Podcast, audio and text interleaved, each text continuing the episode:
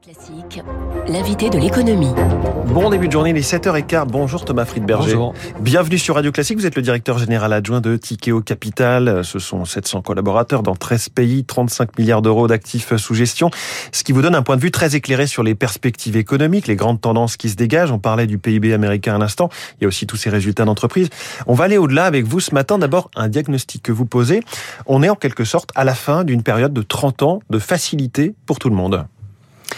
Alors facilité entre guillemets, mais c'est vrai qu'il y avait des tendances très favorables euh, depuis, depuis les années 80 euh, pour la génération de résultats des entreprises. Ces tendances-là, c'était une, une, baisse continue des taux d'intérêt à long terme, enfin en tout cas une baisse régulière des taux d'intérêt à long terme, une baisse des taux d'imposition euh, sur les sociétés qui a commencé euh, au début des années 80 avec les, les avec euh, Ronald Reagan aux États-Unis, Margaret Thatcher au, au UK, au Royaume-Uni, et puis cette mondialisation qui a quand même permis aux entreprises d'optimiser beaucoup de choses, les, Mmh. leurs coûts de production, euh, le, leur fiscalité, leur, euh, le niveau de capitaux propres avec lesquels euh, elles opéraient, avec le, le, les coûts de capitaux propres les plus faibles possibles pour maximiser le, le retour sur, euh, sur capital. Sur capital.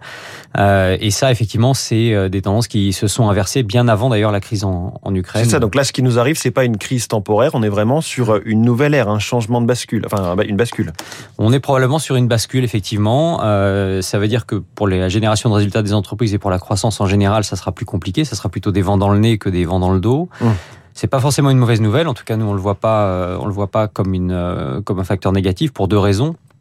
La première, c'est que euh, ça va créer beaucoup de dispersion entre les meilleures entreprises et les, et les autres, et donc finalement la, la, la, génération de valeur dans notre métier est en train de passer de la de l'allocation d'actifs à la, à la sélection de valeur, et ça c'est plutôt ce qu'on ce qu'on sait ce qu'on sait faire. Historiquement, c'est ce qu'on a su faire chez chez chez Tikeo, euh, et euh, la, la, croissance va se concentrer sur euh, sera pas généralisée, mais va se concentrer sur des, des méga tendances, et c'est sur celle-là qu'il faudra être positionné.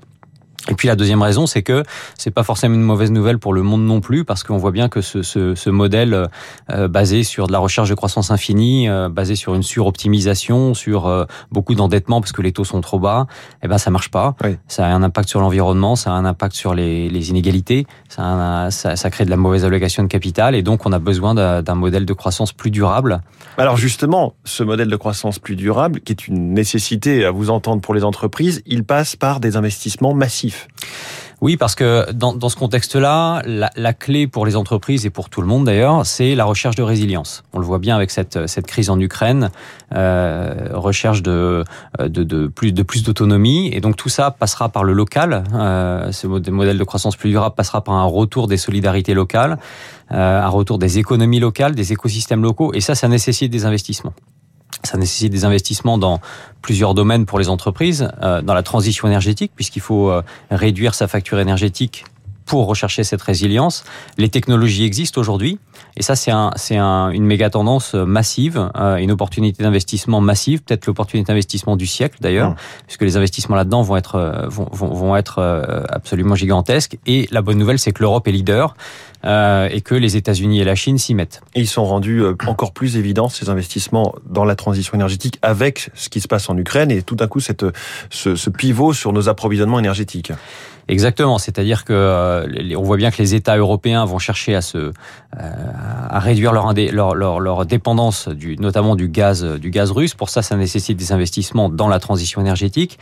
L'Allemagne, par exemple, qui va en plus devoir dépenser 2% de son PIB euh, en, en, dans la défense, oui. euh, va en plus devoir investir massivement euh, là-dedans et donc va devoir vivre avec un déficit budgétaire euh, pour la première fois depuis euh, depuis des décennies. Mais la transition énergétique, c'est pas la seule, c'est pas la seule méga tendance qu'on a identifiée. Il y a la cyber et aussi la cybersécurité, hein, puisque tout le monde, vous, moi, les États, les entreprises vont devoir renforcer leur, leur résilience par la cybersécurité. Ah bah on en parlait encore il y a une demi-heure avec le patron de, du groupe AXA, le directeur général Thomas Buberl, qui était à, à votre place il y a une demi-heure, qui nous disait que c'est vraiment le risque émergent avec le risque climatique. Mais est-ce que c'est pour autant un terreau de croissance? Alors nous on le pense, hein, on, on, gère le, le, le, plus gros fonds européen de, de, de capital risque dans la, dans la cybersécurité, euh, et on voit bien que les, les sociétés qu'on met en portefeuille euh, sont sur des tendances de croissance qui sont très fortes et qui se décorrèlent complètement des tendances de croissance mondiale qui se dessinent, c'est-à-dire mmh. une croissance plutôt plus faible avec de l'inflation. Euh, et donc oui, nous on pense que c'est un, un, terreau fertile. Alors là aussi, c'est pas forcément, euh, enfin c'est plutôt une bonne nouvelle puisque la France euh, est, est, bien positionné au niveau mondial et surtout au niveau européen là-dedans. Il y a un écosystème qui est relativement fertile entre des grandes entreprises, euh, des startups et l'État, mm. exactement, euh, et, et l'État. Euh, donc il y a une vraie politique industrielle de la cyber qui est en train de se mettre en place en Europe et en France en particulier.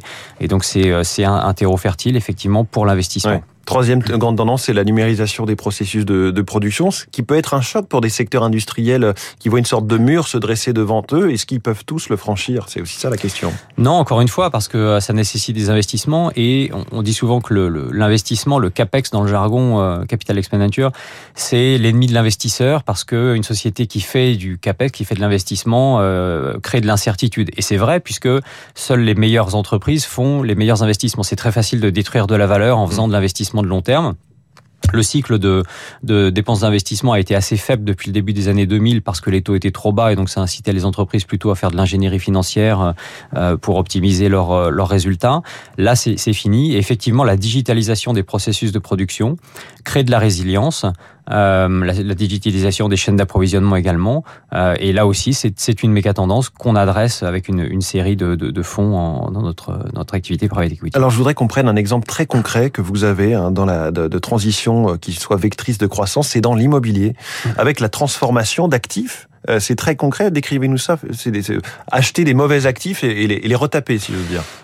Oui, alors aujourd'hui il y a 50% de l'humanité qui vit dans des villes. Euh, ça sera 70% en 2050. Donc les villes doivent s'adapter à ça. On voit bien que l'urbanisation euh, continue euh, à un rythme relativement soutenu, notamment en Asie, mais ça concerne aussi les grandes villes euh, occidentales, européennes, américaines, qui doivent se réinventer, qui doivent aussi faire leur transition énergétique. Et en l'occurrence, il y a toute une série d'actifs, en particulier en, Europe, qui ne sont plus adaptés à la situation. Par exemple, un centre commercial un peu excentré euh, mmh. qui nécessite beaucoup de dépenses d'investissement pour le remettre, pour le rendre attractif à nouveau. Et donc acheter effectivement des mauvais actifs entre guillemets euh, ou des actifs non performants dans euh, des beaux en, des, des, des, des, emplacements euh de qualité, ouais. ça ça a beaucoup d'intérêt pour créer de la valeur économique, mais ça a aussi beaucoup d'intérêt pour créer de la résilience et pour euh, la transition énergétique, puisque 40% des émissions de CO2, c'est euh, le bâtiment. Euh, et donc l'efficience énergétique des bâtiments, c'est probablement ce que l'Europe peut faire en premier euh, de plus efficace pour réduire sa dépendance du gaz russe. Parce que mmh. construire euh, des, des capacités de production d'énergie renouvelable, ça va prendre des années.